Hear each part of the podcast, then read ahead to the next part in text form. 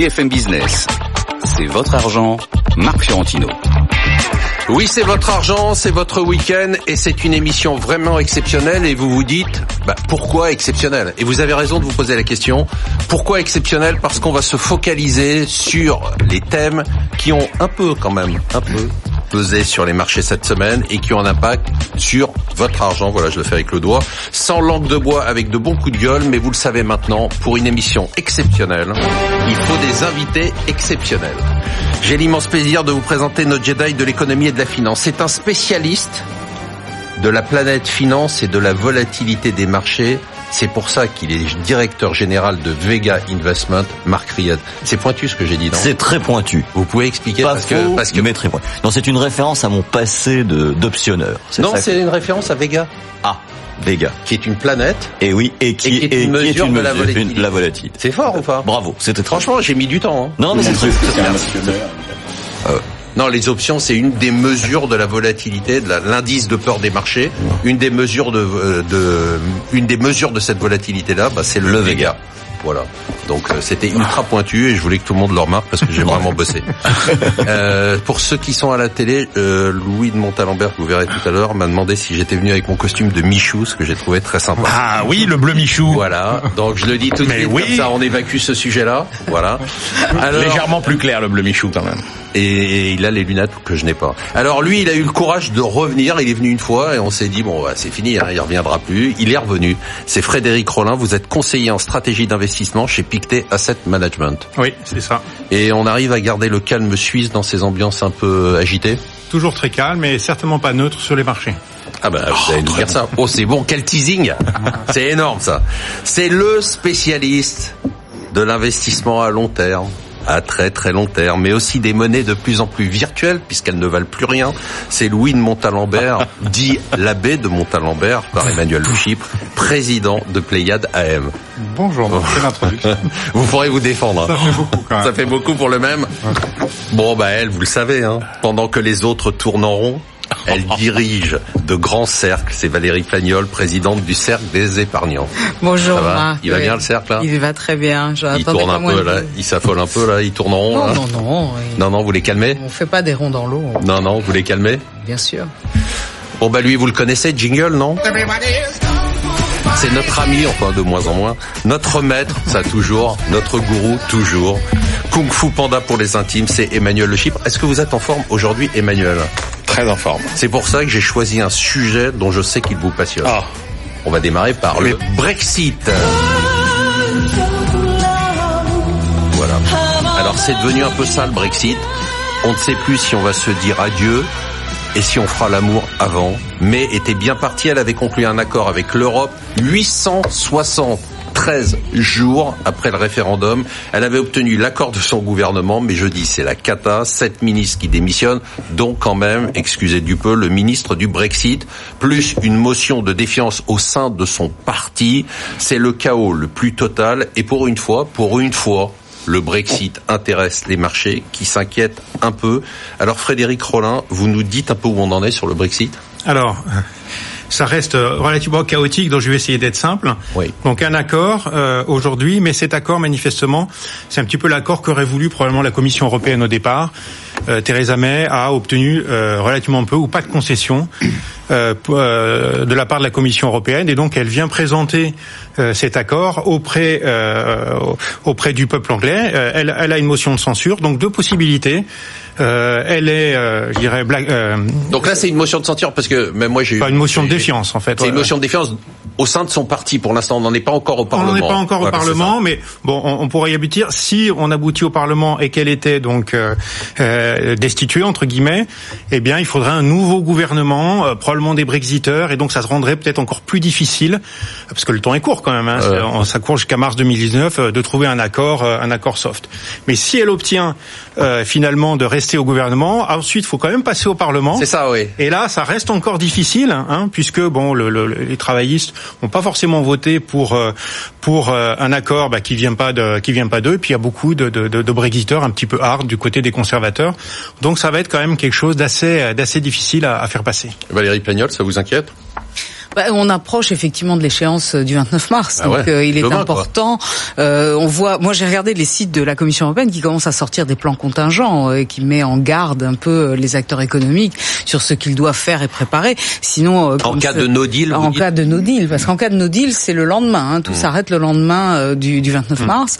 Euh, donc C'est impossible, ça, non, Le plan contingent, moi ça me paraît un peu compliqué, mais c'est vrai que effectivement c'est un plan de continuité euh, jusqu'en janvier euh, 2021. Donc on se donne le temps d'essayer de résoudre des problèmes qu'on n'a toujours pas résolus, y compris la frontière irlandaise.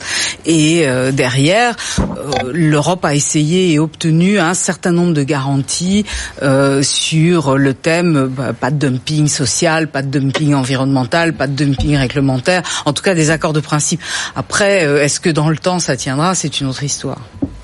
Louis. Moi, je crois que cet accord, il démontre une chose, c'est que le Brexit est impossible. C'est-à-dire qu'en fait, c'est un accord qui consiste à dire on continue peu ou prou de la même manière. Il y a quand même 40 000 textes de loi à traduire dans le, le droit, le droit britannique. C'est indéfaisable. Et à ce stade, c'est ce qu'on voit finalement dans la C'est ce qu'on reproche d'ailleurs, c'est ce Oui. que les pro-Brexit reprochent à Theresa May. Ils lui disent en fait c'est pas un Brexit ton truc parce que on est on reste dans l'union douanière européenne sans avoir le pouvoir. rien, donc quoi. c'est vraiment oui, sans c'est- avoir le pouvoir. C'est même pas la, la, la Norvège. Enfin, c'est C'est moins bien que là où ils en sont aujourd'hui. Je dois avouer que ça provoque, euh, je suis très anglophile, mais ça provoque une joie mauvaise parce que euh, on- les Anglais nous ont fait tellement la leçon euh, à travers les dernières décennies qu'aujourd'hui, quand on regarde leur système politique qui est en collapse complet, c'est euh, effrayant à, à voir. Et ils sont autour d'une problématique, finalement, d'une promesse qu'ils ont faite qui est intenable. Le Brexit est intenable.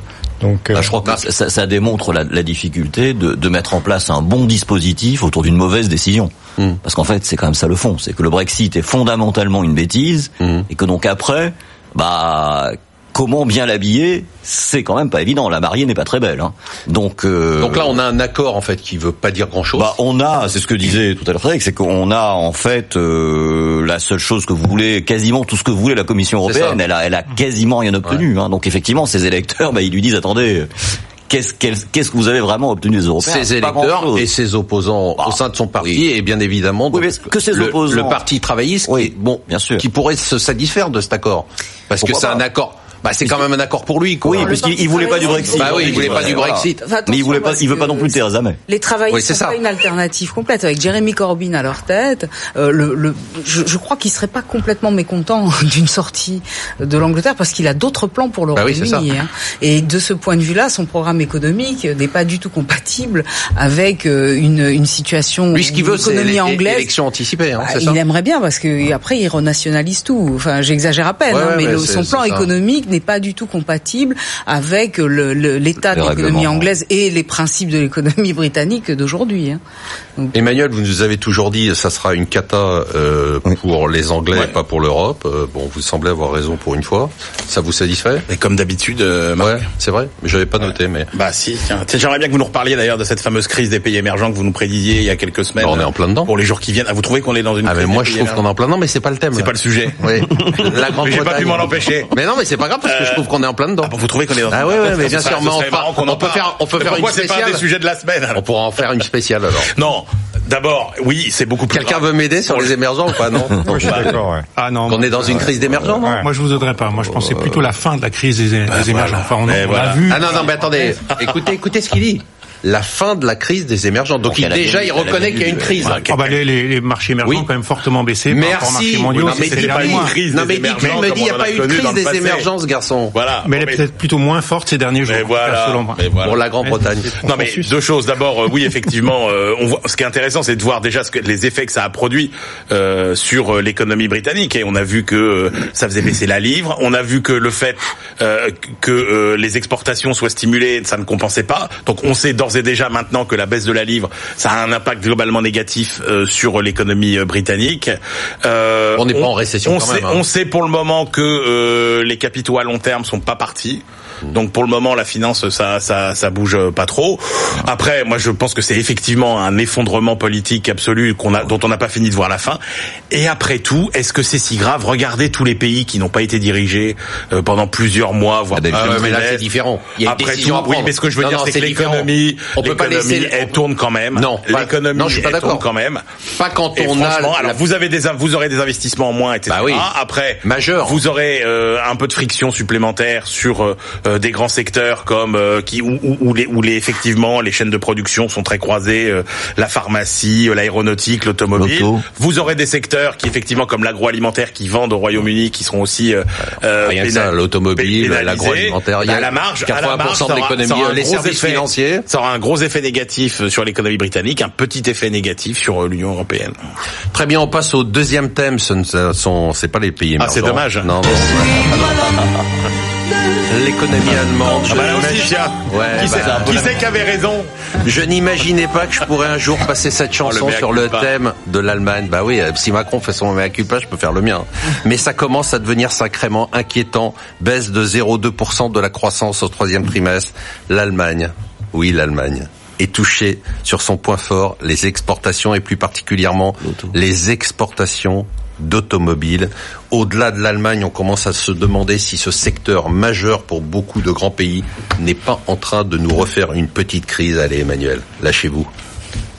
L'Allemagne. Non, alors d'abord L'automobile euh, et l'Allemagne. D'abord, vous avez, vous avez, c'est vrai que vous avez le cœur fragile finalement. ce, ce, ce chiffre, il faut le relativiser. Allez, voilà. Premier temps. C'est pas un chiffre, ralentissement, moins 0,2. Non, premier point, ce chiffre, il faut le relativiser avec l'effet automobile, qui est lié comme, on- on- comme dans beaucoup de pays d'Europe, hein, si- comme dans beaucoup de pays d'Europe, à cet effet euh, des, nor- des nouvelles normes euh, D'anti-pollution. euh, de pollution, etc. On voit bien l'effet que ça a eu sur l'enquête investissement en France et sur les chefs d'entreprise du secteur. Ça a un effet en Allemagne. Vous connaissez ma préoccupation principale, qui est de dire qu'au-delà de ce petit ralentissement conjoncturel, l'Allemagne est au bout de son cycle structurel. Le cycle structurel qui a commencé à la fin des années 90 avec les réformes du marché du travail, vous en touchez aujourd'hui les bénéfices et vous êtes au maximum et vous entamez un lent déclin de l'économie allemande. Il va falloir vous y Le faire. rêve. Parce que des gens tous qui- les grands secteurs Oui, c'est ça. dans lesquels l'économie allemande, allemande Il y a des mecs qui ont des obsessions Ce sont le- les secteurs au 20 mieux d'aujourd'hui, au pire les secteurs d'hier. Vous faites le malin, mais quand l'automobile allemande, qui a pour le coup un seul avantage compétitif, comme toutes les automobiles européennes d'ailleurs, c'est nos moteurs thermiques. Quand demain on sera sur les moteurs électriques qui ne sont fabriqués que par les Chinois, qu'est-ce qu'ils vont fabriquer les Allemands? Ils sont où les Allemands dans les nouvelles technologies? Ils sont où?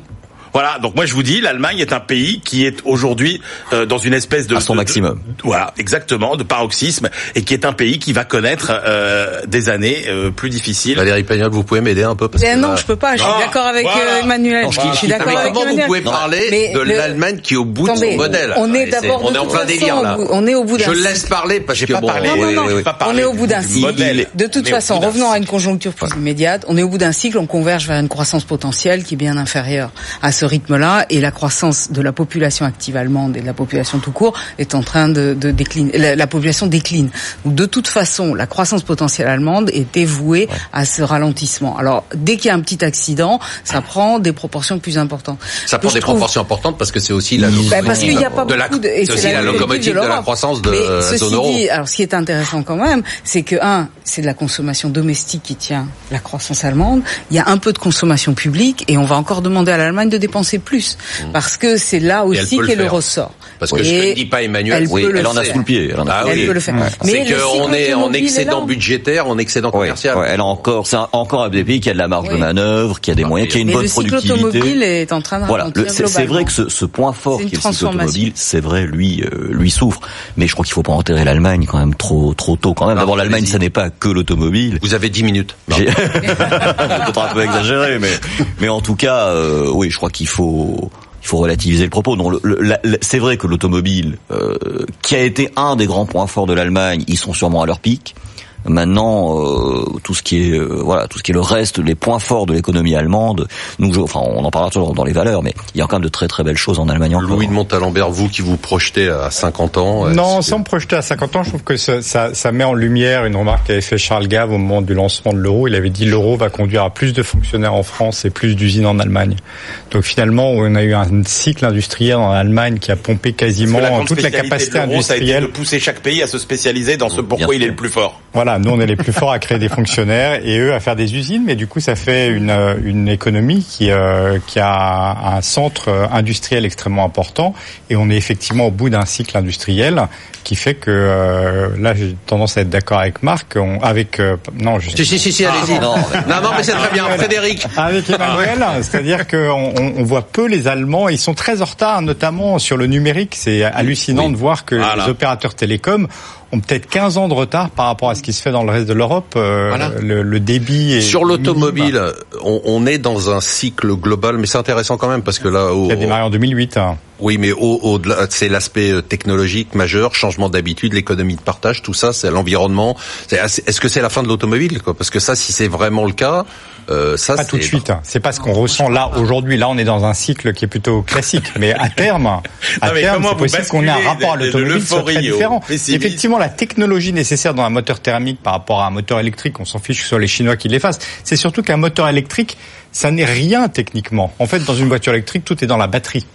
Euh, donc euh, effectivement, il y a tout un savoir-faire technologique allemand qui aujourd'hui. Non, mais je dis ça parce que les ventes de voitures aussi, on en parlera tout à l'heure en Chine, ont baissé de façon mm. spectaculaire. Donc on est quand même, non, on a l'impression que c'est et qu'on est dans un, on est juste, on est et, et, on est dans une période où la croissance, la consommation n'a pas baissé, la croissance est forte, donc euh, il n'y a pas de raison. Donc on est dans un changement d'habitude majeur.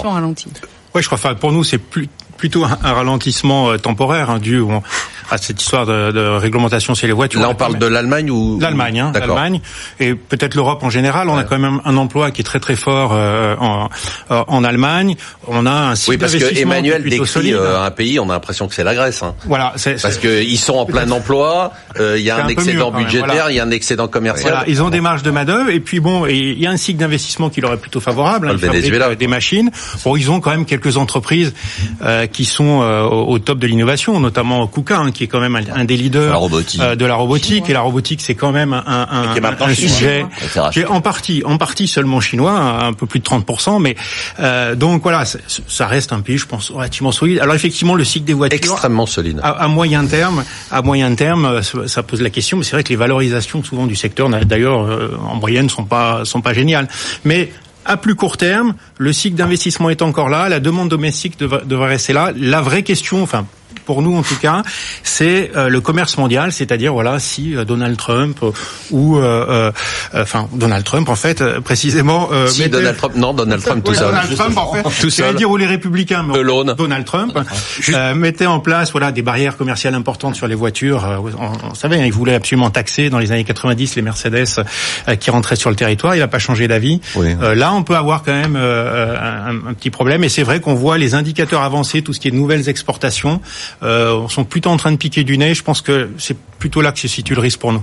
Juste un point très court. Non, Emmanuel, prenez votre Quand on est investisseur, et je pense que Louis me démentira pas, ce que vous recherchez quand même aussi, c'est cette manière de se mettre le mec dans, le, dans la poche, alors qu'il a dit un truc qui était le contraire. Il a dit je suis d'accord avec Marc c'est d'essayer de regarder aussi euh, ce que disent les, les dérivés secondes, c'est-à-dire qu'il n'y a pas que euh, euh, les, les, les, les, tendances à court terme, il y a aussi ce que, ce que ça nous dit sur la suite. Alors effectivement, il ne s'agit pas de dire que l'économie allemande ça vaut plus rien, etc. Ce que vous avez dit non, mais non, ça, pas, il s'agit pas de dire que c'est, mais il s'agit de dire que la, la pente euh, est moins favorable pour les années qui viennent que ce qu'elle a été pour les années pour les années passées. Si l'Allemagne ralentit, nous on est mal on ralentit tous, effectivement. Euh, nous, c'est notre, ça reste notre premier partenaire euh, commercial, mais on est tous. Enfin, on en a parlé déjà, Marc. On est, on a eu un trou d'air en début d'année. Euh, les choses sont moins rapides et toute l'Europe est en train de tangenter vers sa croissance potentielle. Et on a été trop optimiste au regard des chiffres de potentielle de ah, l'Europe. c'est plutôt en dessous de 2%. D'accord. Donc on n'est pas sur ces chiffres-là. On, on, ne pouvait pas tenir les rythmes de 2017. On, a, on s'est dit, on s'est tous dit, ça n'est pas soutenable, mais on y a cru quand même. Bon, ben voilà. Après, on, alors, on, y a cru aussi euh, parce qu'il y avait eu des années auparavant très très lentes et qu'il y a quand même un peu de ah, rattrapage, un effet d'output gap à, à, à, reprendre quand même. Mais l'output gap se ferme. Très rapidement, un troisième thème, parce que c'est Emmanuel qui m'a demandé de passer cette chanson. Le pétrole qui continue à chuter très rapidement. La chute continue 30% en quelques semaines. Trump ne veut pas de baisse de pouvoir d'achat des ménages et donc pas de hausse de l'essence. Il l'a dit, il l'a tweeté. C'est maintenant le bras de fer avec l'Arabie Saoudite qui a annoncé la réduction de sa production et qui veut que l'OPEP la suive le 5 décembre pour la prochaine réunion. Trump menace comme à son habitude. Il pourrait malgré lui donner un coup de pouce à Emmanuel Macron face aux gilets jaunes. Le pétrole chute. Et le pétrole, c'est pas Trump. Euh, il y a l'offre Ah et la demande Trump. aussi. Non, il y a l'offre et la demande. Il y a des stocks de pétrole qui remontent. Il y a euh, d'une production américaine qui est colossale et qui est vraiment est très importante, euh, mais un problème de tuyaux, littéralement, de pipeline qui manque pour l'exporter. Et il y a effectivement, du coup, l'OPEP qui revoit ses positions et qui réduit sa production. Parce et on- l'Amérique qui a aussi laissé passer, qui au-delà de, de- du deadline du début novembre, a laissé euh, l'Iran continuer à exporter plus. C'est ça, parce qu'on raconte, prévu. oui, oui, on oui. raconte Le marché quand même, lancé on quand raconte même quand dans, même un- qu'il dans a, une spéculation C'est là que ça excessive. vient. hein. Vous, vous- Bien vous dites qu'il a, et c'est pas Trump, mais on raconte quand même Oui. qu'il a trompé les Saoudiens en leur disant je vais mettre en place des sanctions extrêmement fortes, donc il faut augmenter la production. Et derrière, il a exonéré de sanctions les principaux Enfin, il, y a, clients. il y a eu des exemptions, effectivement. Exemptions massives, hein, il on a parle aussi de la Chine et il de y a une l'Inde. demande qui ralentit. Euh, on est quand même sur un jeu d'offres et de Non mais c'est important ce Il que a vous dites parce que moi j'avais l'impression que c'était uniquement un problème d'offre. Non, il c'est toujours un problème d'offre et de demande. Et moi, je trouve que la, la variation des stocks est très importante à suivre. Et on voit bien que les stocks de brut qui avaient fortement baissé dans les pays consommateurs de l'OCDE, l'indicateur qui est euh, assez parlant, euh, remonte un petit peu. Et il suffit de peu. Louis Moi, je crois que c'est très conjoncturel, c'est-à-dire qu'effectivement, on a un ralentissement de l'économie mondiale qui fait qu'on a une moindre consommation, une moindre croissance de la consommation Ah ouais, du, pas pétrole et quelques éléments au niveau de l'offre, mais ça n'enlève pas, et c'est très conjoncturel à mon sens, ça n'enlève pas la question que depuis les pics d'investissement à 700 milliards en 2014, il y a eu une attrition de l'investissement. Il faut savoir que dans le pétrole conventionnel, il y a beaucoup de temps entre le moment où vous lancez un plan d'investissement et le moment où vous sortez du pétrole, et que cette attrition euh, des champs de pétrole existants, qui est de 4 à 5% annuellement, fait qu'il va nous manquer 55 millions de barils jour en 2030. Donc aujourd'hui, on a des pétrolières qui limitent leurs investissements et qui privilégient les cash flows. C'est ce qu'on voit dans les comptes des entreprises euh, et qui n'augurent pas forcément très bien de de, de l'offre euh, Oui, pétrolière l'agence internationale de l'énergie parle de pénurie à terme. euh, du fait du manque d'investissement matériel. Oui. Alors moi, moi, je, je me. C'est un, un sujet Pour d'inquiétude. moi, ou- pour moi, le pétrole, c'est vraiment un sujet d'offre. Je me, je me. Ouais, je suis assez d'accord. Je, je, je- je pense que l'aspect demande de Je sais pas pétrole. ce qu'elle a Valérie depuis qu'elle est assise à côté quand d'Emmanuel. on, mais- ouais, quand- quand on regarde les, les graphes. ici hein. que les prix du pétrole, ils sont faits par les cycles de l'offre non. C'est- quand même moi depuis des semaines. Ah, ah, ah, bon, alors je suis désolé, mais Allez-y, après, j'ai Marc. tenté, mais non, le, quand, quand on regarde l'évolution de la demande de pétrole, elle est quand même très très linéaire. Les, les- les inflexions de la demande de pétrole, c'est vraiment très très marginal par rapport surtout au mouvement des prix. Et donc j'ai vraiment le sentiment que c'est l'offre qui est quand même l'élément très souvent déterminant et que en, en- en l'état, c'est vraiment ça qui a, c'est vraiment ça qui a joué. La sagesse suisse, qu'elle Alors moi, je dit? plutôt de l'avis de Marc. Oui. Donc du Et- bien. et- parce que- non mais On est tous euh, d'accord. Il y a- il y, a une matière première Non, qui est Valérie. vraiment sensible euh, à la demande. Souvent, c'est le c'est le cuivre, en fait. hein. Ah oui. Et c'est vrai que voilà, euh, on a voilà, euh, effectivement, le fameux docteur cuivre qui va voilà. nous dire si voilà l'économie mondiale a de la fièvre ou pas. Et depuis trois mois, le cuivre, il est à peu près stable. Ouais, ouais. Donc ça corrobore le fait. Et en plus, voilà, avec les nouvelles qu'on a eues sur l'Iran, puis le pétrole de schiste américain qui est là pour produire. Je connaissais pas le docteur. Moi non plus, je connaissais C'est quoi le docteur Cuivre en deux. Dr Copper.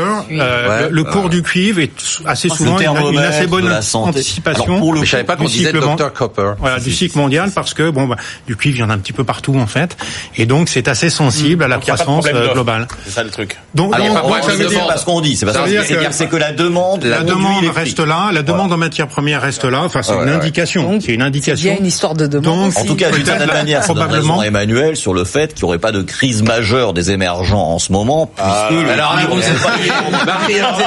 parti pour rester en deuxième partie.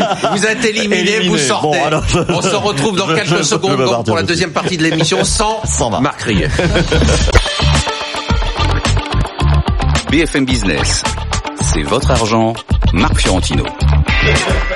Et on se retrouve bien évidemment sur ce plateau qui est déjà enflammé où les discussions ont continué pendant la pause avec Emmanuel Le Chip qui est toujours de mauvaise foi avec Valérie Plagnol qui malheureusement a basculé, je vais la changer de place la prochaine fois parce qu'elle subit son influence, Louis de Montalembert, Frédéric Rollin qui nous a parlé du docteur Copper et Marc Ries qu'on a gardé quand même même s'il est d'accord avec Emmanuel et on va parler spécifique.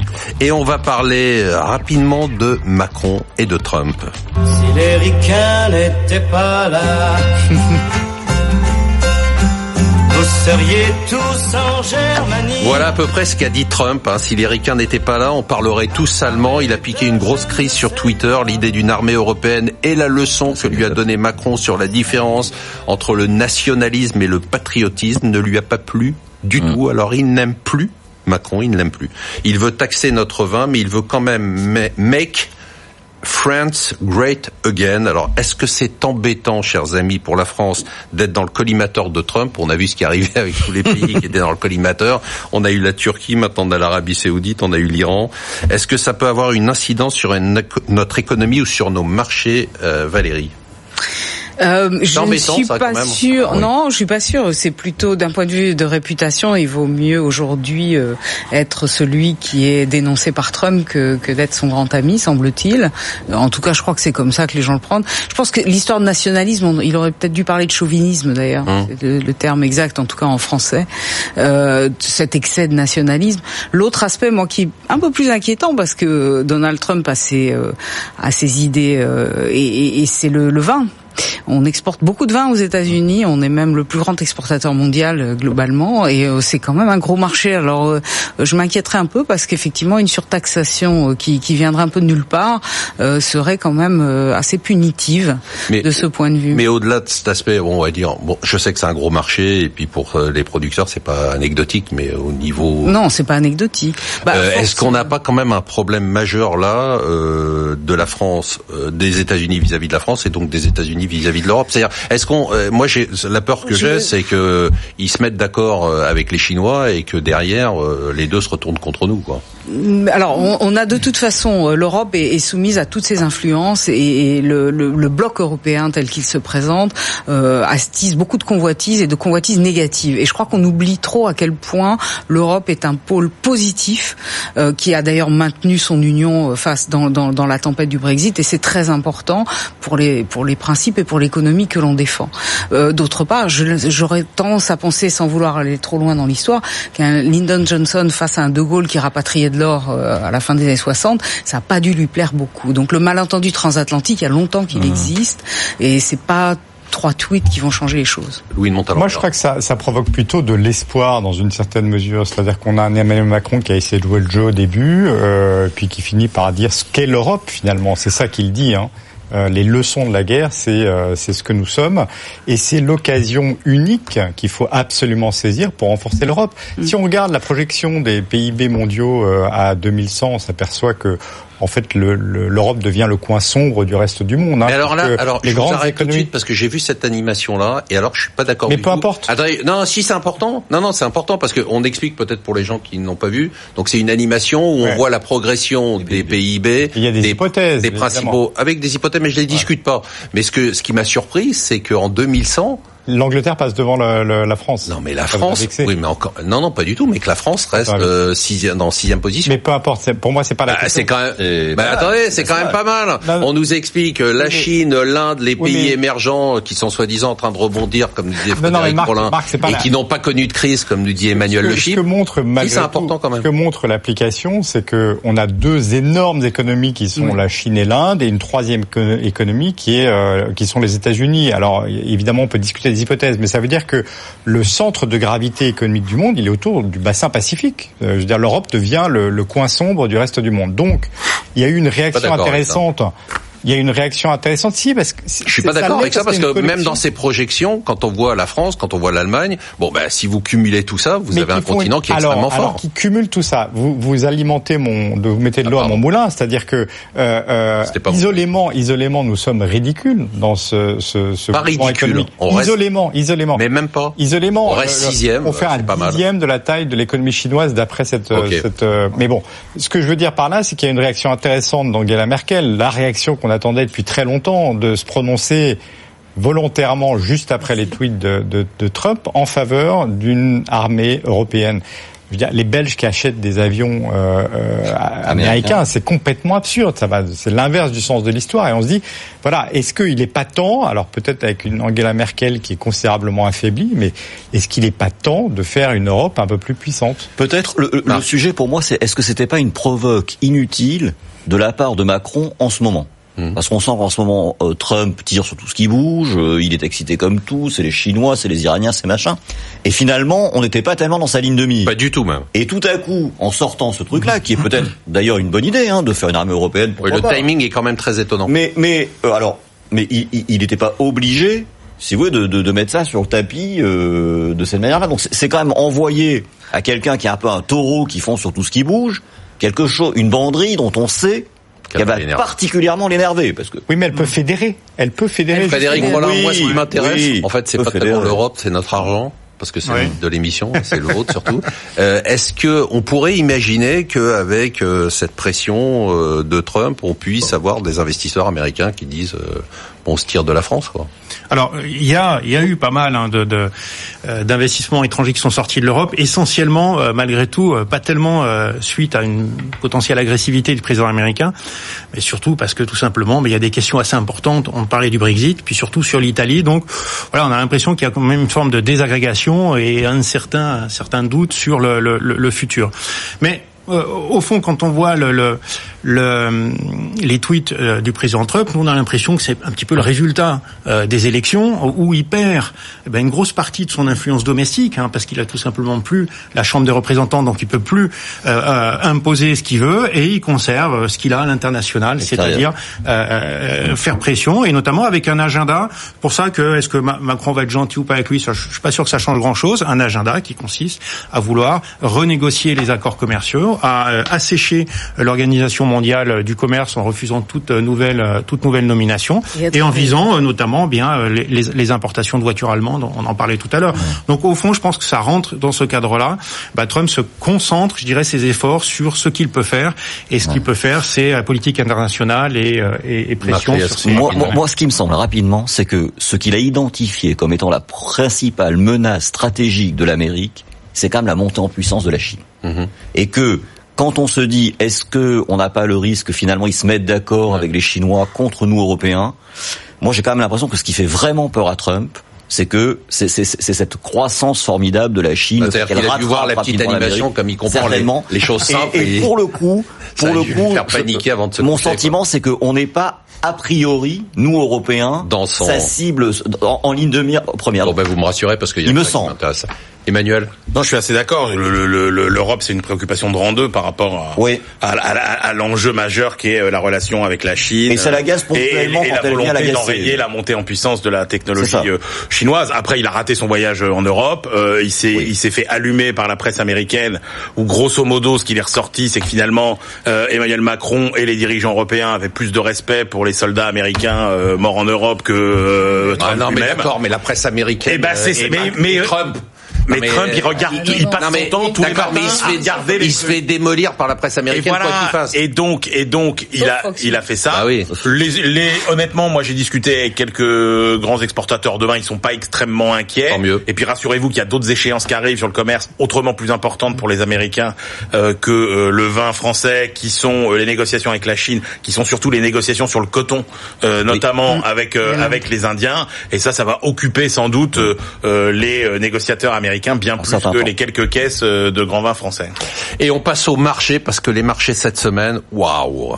Ça s'en va, On s'est encore fait très peur cette semaine. Les valeurs techno-américaines se sont pris une claque. Les indices boursiers se sont pris une claque. Le, le CAC s'est pris une claque et passé momentanément jeudi en dessous des 5000 points. L'euro, l'euro lui-même s'est pris une claque En gros, le marché est coupé en deux. Il y a ceux qui pensent qu'on a touché le fond et qu'on va rebondir, et ceux qui pensent qu'on va continuer à chuter au moins jusqu'à la fin de l'année. Alors, Louis de Montalembert, dans quel camp êtes-vous? Euh, moi, je suis dans un camp mixte. Euh, Ça m'étonne pas. C'est-à-dire que je pense Il va que- vous dire, mais vous aussi, Bah et voilà, lui aussi, il a une tête de gendre idéal. C'est comme Wilfried Galland, quoi. Ils veulent pas se mouiller, ces mecs-là. hein. Non, je pense que 2018, en fait, que, a les caractéristiques d'un bear market qui se voit pas forcément euh, aussi bien. Il faut le regarder parfois un peu à la loupe, mais c'est un bear market avec un effondrement des multiples. Sur le S&P 500, on a perdu 3 points de, de, de PE. C'est colossal. Alors, ce que disent les études quand on a perdu 3 points de PE, c'est qu'il y a de fortes chances derrière qu'il y a un rebond euh, des marchés, une récupération euh, de 30% à peu près des points de PE qui ont été perdus. Donc on, il est fort possible qu'on ait un rebond, d'autant que les signaux envoyés par les entreprises sont positifs. Hein. Nous, on a épluché euh, parce qu'on s'est fait cogner comme tout le monde, surtout sur les mid-cap et small cap. On a essayé de trouver des signaux de la part des entreprises, euh, notamment dans leurs projections 2019 ou leurs attentes 2019 on ne voit aucun ralentissement, on voit aucun signaux négatif. Il y a un moment ou l'autre, la microéconomie doit reprendre Bah, ses on droits. parle parce quand que- même de secteur majeur. Là, on parlait tout à l'heure de, du secteur automobile. Mais c'est, je suis d'accord, mais c'est très Non, non, je ponctuel. sais pas, je pose non, non, c'est très ponctuel, à part quelques secteurs ponctuels sur lesquels et au premier chef desquels le- l'automobile, mais c'est un secteur. Vous avez plein d'autres secteurs qui ont annoncé de manière extrêmement positive. Donc euh, euh, la microéconomie va reprendre ses droits à un moment ou l'autre. Là, il y a eu un- une course vers euh, Donc le vous, domestique, vous êtes pas au le milieu, local. vous dites plutôt qu'on on a une possibilité Oui, de mais, mais je- alors oui, mais je pense qu'on est quand même à la fin d'un cycle économique et, et donc d'un cycle boursier euh, qui sera moins violent que la fin du dernier cycle boursier, mais néanmoins on a atteint un pic de croissance et derrière les marchés euh, légitimement il y a une remontée des taux, il y a une contraction des multiples. Enfin, je pense que là-dessus en 2019. euh, Frédéric Rollin, on achète ou on vend? Nous, on achète. On achète, euh, on trouve que la correction a quand même été euh, été assez forte. Alors on n'achète pas forcément sur un très très long rallye, mais on pense qu'il peut y avoir un, un rebond assez solide. Bien tout simplement parce qu'on est revenu sur des valorisations un petit peu plus normales. hein. Quand on regarde les valorisations, notamment des actions de la zone euro, bah, c'est loin d'être euh, excessif. Il y a de la croissance euh, bénéficiaire aussi, et ça, quand on investit sur actions, c'est quand même ce qu'on recherche. Alors c'est vrai, la croissance bénéficiaire va être un petit peu inférieure euh, dans le futur parce que voilà, elle était très forte en 2018, elle va elle va être moins forte en 2019, mais elle est toujours là. Puis les taux sont bas. Hein. Euh, Vous voulez investir sur des obligations euh, euh, d'État français, allemands, etc. euh, voilà, Mais aux vous aurez États-Unis, 1%. c'est pas le cas. Alors aux États-Unis, c'est c'est pas le cas. euh, Nous- les nous- taux sont, éle- ils sont pas élevés, mais on commence à une avoir. vraie alternative. Bah oui. mais nous on est On a plus commencé à avoir du intéressés- 3%, euh, c'est pas mal. Oui, mais on est plus intéressé nous par les et justement par les actions européennes et, et surtout par exemple les actions euh, chinoises où on voit quand même qu'il y a des signes de Donc rebond. vous achetez pas tout, vous achetez Non. des actions Sur européennes. les États-Unis, on reste prudent. Ah, Effectivement, parce qu'on a quand même bon, un cycle de hausse des taux qui est encore en cours aux États-Unis, puis les valorisations restent encore sur des niveaux quand même encore un petit peu élevés.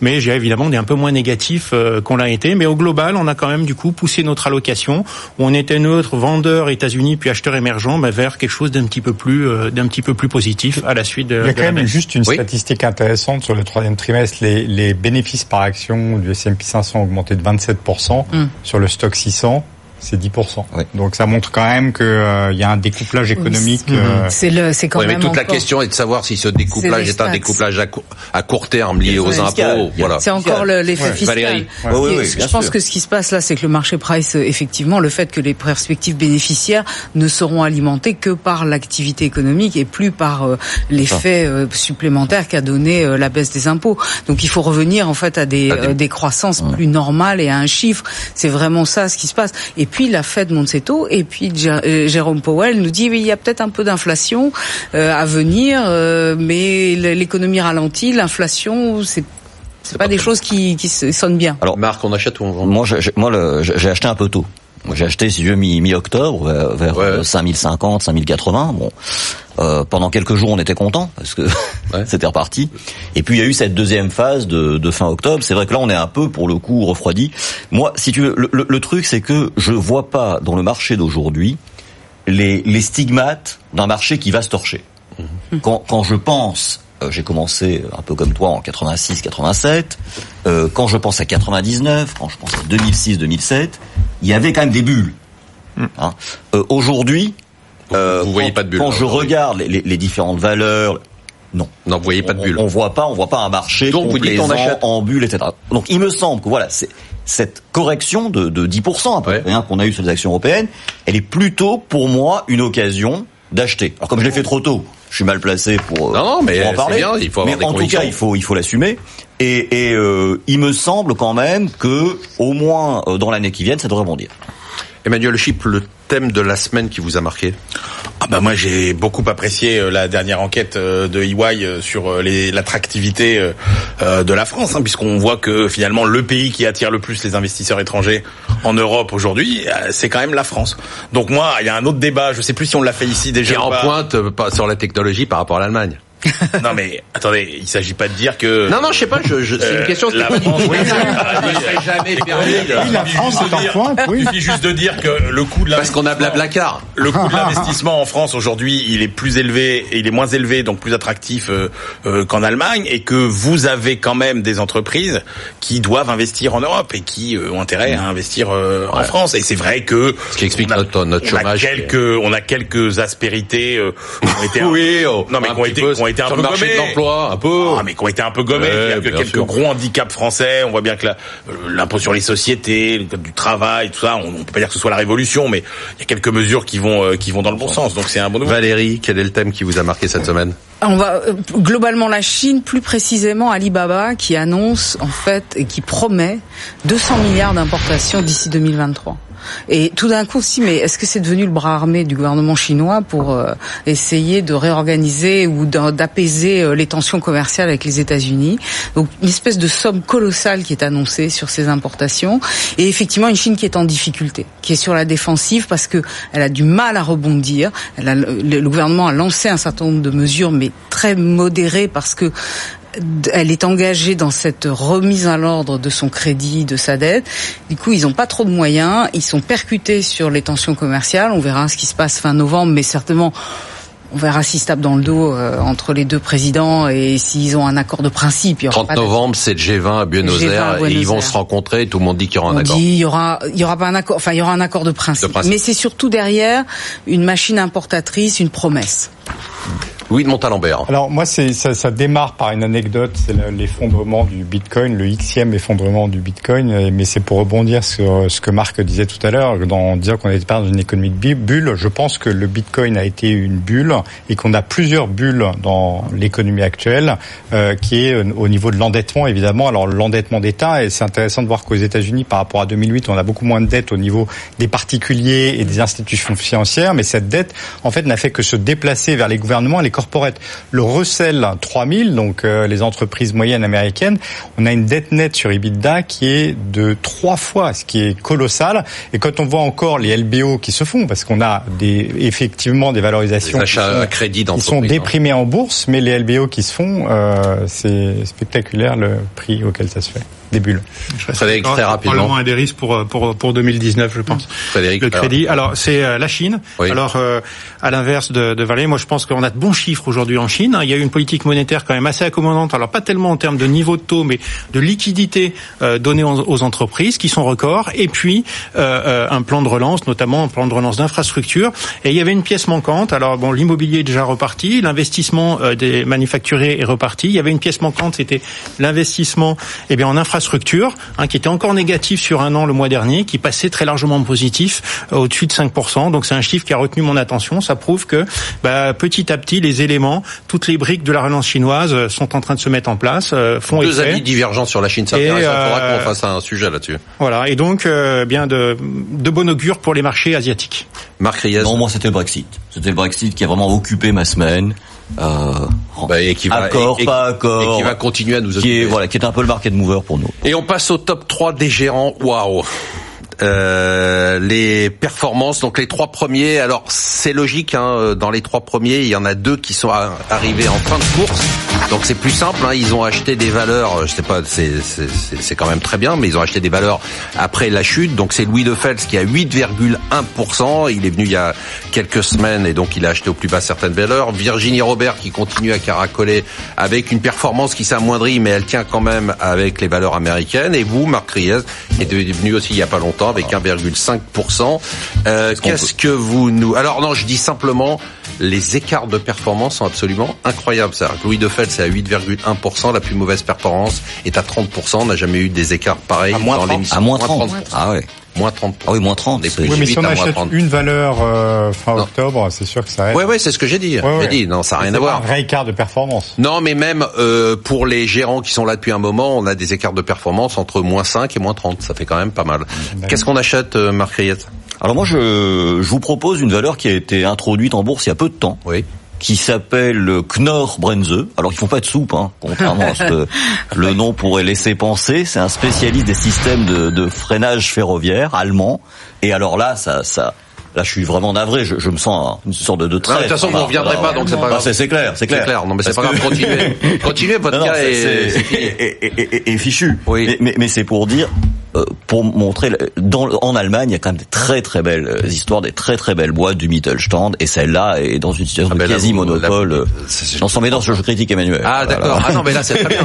non, mais voilà. Et, et, et euh, Donc, Knorr. Voilà, Knorr Bremse. Bremse, c'est les freins. D'accord. Voilà. Knorr Bremse. Donc, euh, Ça a été introduit il y a pas longtemps. et Introduit en Allemagne. C'est liquide. C'est liquide. C'est une très très belle boîte. Très belle boîte. Alors, Louis de Montalembert, vous avez l'occasion, parce que quand vous étiez pas là, vous nous avez donné une instruction hein, qui était de dire, bah, compte tenu du fait que j'ai dans le portefeuille des valeurs, vous allez expliquer vous-même, hein, qui étaient un peu cycliques, hein, où je- et donc je préfère liquider mon portefeuille pour y mettre d'autres valeurs. J'avais peut-être mal interprété. Si, si, c'est ça. Voilà. vous nous expliquez tout ça. J'ai eu effectivement eu des coups de fil sur le fait que je sortais de la bourse. C'est pas le cas de figure. J'avais misé sur des entreprises qui étaient petites. Vous avez provoqué la panique en bourse, puisque cette émission est regardée par des millions de personnes, et j'ai annoncé que Louis de Montalembert sortait de la bourse. Et donc de on a eu des cris dans les rues. Euh, On non, a eu non. des gilets jaunes. J'ai eu, euh, j'avais choisi des entreprises qui étaient des small cap et il y a eu une attrition complète de la liquidité sur les small cap et on l'a vu en octobre, ça a été un bain de sang. Donc euh, je crois que c'est en septembre que je vous ai envoyé le- Absolument. le- l'email en disant on sort de tout ça, on sort pas de bourse, on sort de tout ça. Moi ce que je On sort de tout ça, c'est-à-dire on sort des de- small caps. de- voilà, des, des small cap un peu vitaminés que j'avais mis dans le portefeuille avec un- une vision tout à fait bien orientée. Euh, donc aujourd'hui, le, le- le- la valeur qui m'intéresse particulièrement, et après j'aimerais dire un mot sur une autre valeur qui parle de l'aberration des pricing des marchés, c'est Kering. Kering aujourd'hui, c'est euh, une entreprise du luxe, et avoir du luxe c'est épouvantable, hein, euh, pas à cause de la Chine, l'exposition aux Chinois. Néanmoins, c'est une entreprise qui a quasiment pas de dette, qui s'achète 15 fois les bénéfices, qui a surpris en, en termes de croissance de chiffre d'affaires au troisième trimestre avec 28% de croissance, 28% de croissance Colossal. organique de chiffre d'affaires contre une attente de 22-23 des marchés C'était déjà énorme. voilà, qui était déjà énorme. On devrait avoir 11-12% de croissance euh, l'année prochaine. Enfin, c'est donné, euh, c'est absolument donné.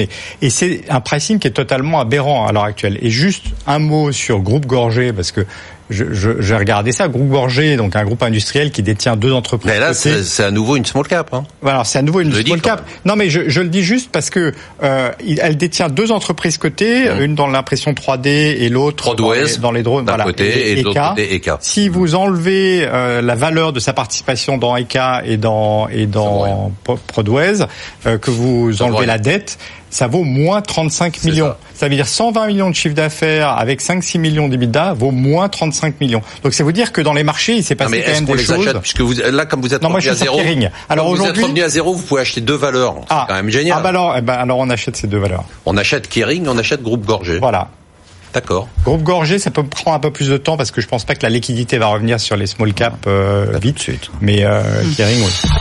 Bon ben merci à tous, merci de nous avoir suivis, merci à tous nos invités de marque. On se retrouve la semaine prochaine pour une émission toujours aussi vivante avec toujours autant de mauvaise foi dont je peux déjà vous dire qu'elle sera absolument exceptionnelle.